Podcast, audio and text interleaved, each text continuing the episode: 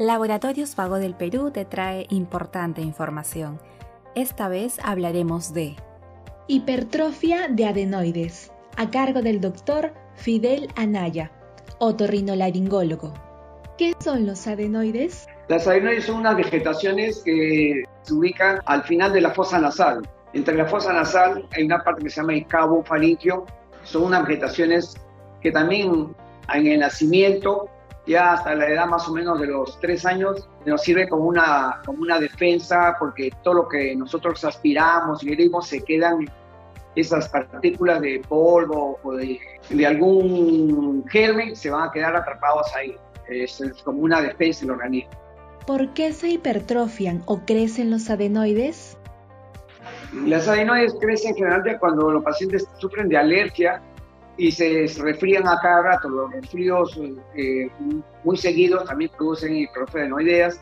Hay pacientes que también nacen con amígdalas grandes, hipertróficas y por casualidad también tienen hipertrofia de adenoides. ¿Qué síntomas puede ocasionar la hipertrofia de adenoides? Uno de los síntomas más frecuentes es respiración bucal.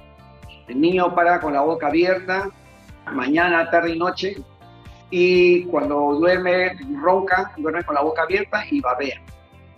¿Qué complicaciones puede ocasionar la hipertrofia de adenoides? Una de las complicaciones que puede presentar es la media crónica.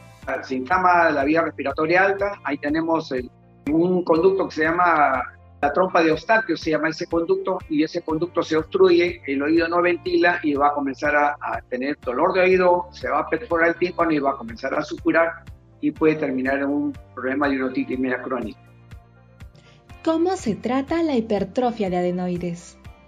La hipertrofia de adenoides, eh, el primero es dándole antihistamínicos. Eh, hay unos preparados que se echan en la fosa nasal para también disminuir el calibre de adenoides. La fluticasona también intranasal para que llegue al, a, a nivel de las adenoides. Y si esto fracasa, el tratamiento es quirúrgico. ¿Cómo prevenir la hipertrofia de adenoides?